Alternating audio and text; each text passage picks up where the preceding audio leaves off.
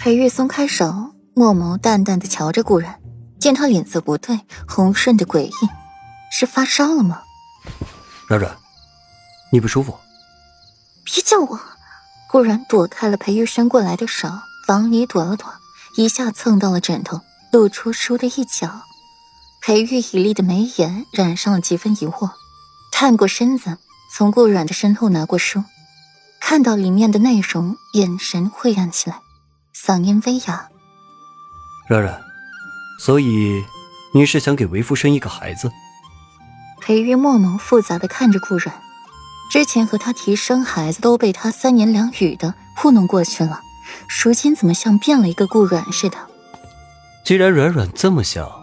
那为夫就勉为其难的多多出力，尽量让软软早日遇喜。裴玉的眉眼缓和几分，将书扔在了一旁，一把捞过了顾软，手灵活的探进了顾软的衣裳里，摸着她光滑细腻的美背。不行，顾软理智犹存，推搡裴玉：“我心情不好，不来。”为什么？裴玉被推开。脸上挂着不满，他对软软可真会煞风景。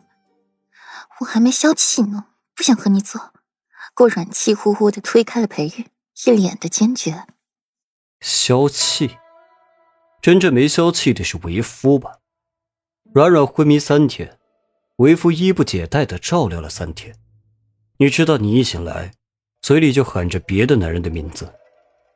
今日为夫应邀出门。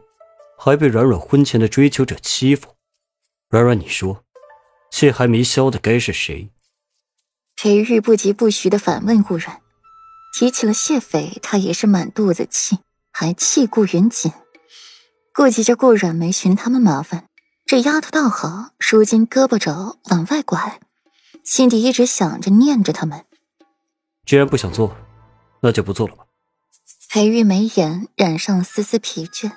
当真是停下了动作，拉扯过被子，转过去睡着了，只留给顾软一个宽阔的后背。裴玉突如其来的冷漠让顾软微微的不适应。从自己醒来之后，裴玉从来没拿冷脸对过自己。如今，顾软揉一揉发疼的太阳穴，他都不懂他们之间是怎么吵起来的，莫名其妙的就被裴玉冷遇，还一副都是自己的错的模样。有病！顾软抿了抿唇，拿回那本书，烦躁的翻了几页，便扔到一边，起身抬腿，跨过了裴玉的身子下榻，从自己梳妆台的抽屉里拿出了一本医书，去到了美人榻上，坐着挑灯夜读，细细研读书中的内容，凤眸潋滟生波，看着书却是一个字也看不下去，实在搞不清楚。自己哪里招惹了裴玉？直到第二天早晨起来，裴玉也对他视若无睹，态度冷淡，表情也是阴阴冷冷的，让顾软极度不自在。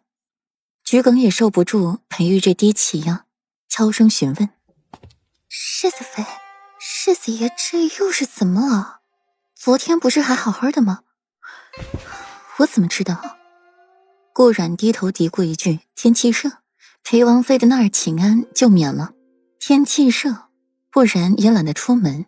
裴玉这段时日是真的闲暇起来了，就在七云轩里看书练字，可就是不和顾软说话。顾软好几次陪笑脸都被裴玉一副棺材脸给吓了回去，心有戚戚。过了两天，顾软也就不讨裴玉嫌了，主动离得他远远的。